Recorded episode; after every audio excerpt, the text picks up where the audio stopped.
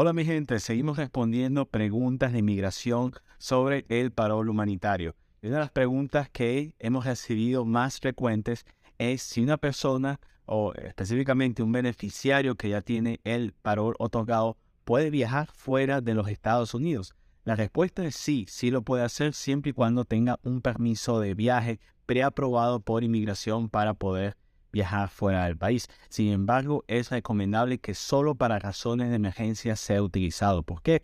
Porque al salir el beneficiario, la reentrada no está garantizada, así que tengan mucho cuidado en usar ese permiso de reentrada.